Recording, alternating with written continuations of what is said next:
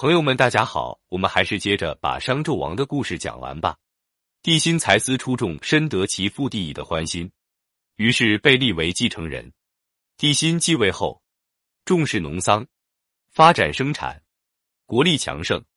他对东夷用兵，打退了东夷向中原扩张的势头，特别是讨伐徐夷的胜利，把商朝的国土扩大到山东、安徽、江苏、浙江。福建沿海，开始他还能选贤任能，合理治理天下。但取得一定成绩后，这位君王开始骄横起来，变得刚愎自用，听不进谏言，以为天下没有人能高过自己。同时，生活上也开始奢侈起来，筷子换成象牙的，杯子换成西域的，吃毛象爆胎，穿九重锦衣。大肆兴建广厦高台，尤其是建设露台，随意挥霍国家财物，消耗民力。为了满足自己的色欲，帝心还强迫诸侯国向其进献美女歌姬。其宠妃妲己就是这个时候被献到纣王面前的。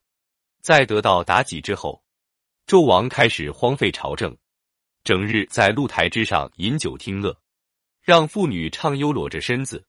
跳互相追逐的北里舞，以取笑乐。每到秋高气爽，他便陪着妲己到西山一带去打猎，有时十天半月也不回来。为寻找乐子，取悦妲己，他断巢射之境，剖孕妇之腹，做长夜之饮，对鬼神的祭祀也便怠慢起来。地心生活日益奢侈，赋税不断加重，天下百姓民不聊生。而露台的府库却装得满满的，百姓日益愿望。诸侯见有离心，于是纣王便采纳妲己的建议，以炮烙之刑镇压人心，还将敢于直言进谏的宗亲比干剖心杀死。帝辛的荒淫残暴使贤臣纷纷出走，而小人更加投其所好，狼狈为奸。诸侯纷纷反抗殷朝的统治。周武王趁机对天下宣布帝辛的各种罪行，誓师伐纣。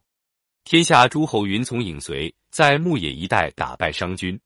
骄傲残暴的纣王见大势已去，只好在露台举火自焚。帝辛资质出众，也取得了很多的成绩，但就是因为过于沉湎于自己的欲望，贪欲、色欲、享乐欲、田猎欲，从而导致帝国灭亡。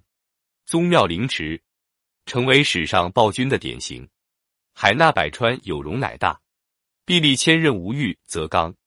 多欲为败国亡身之根本，不可以不慎重对待。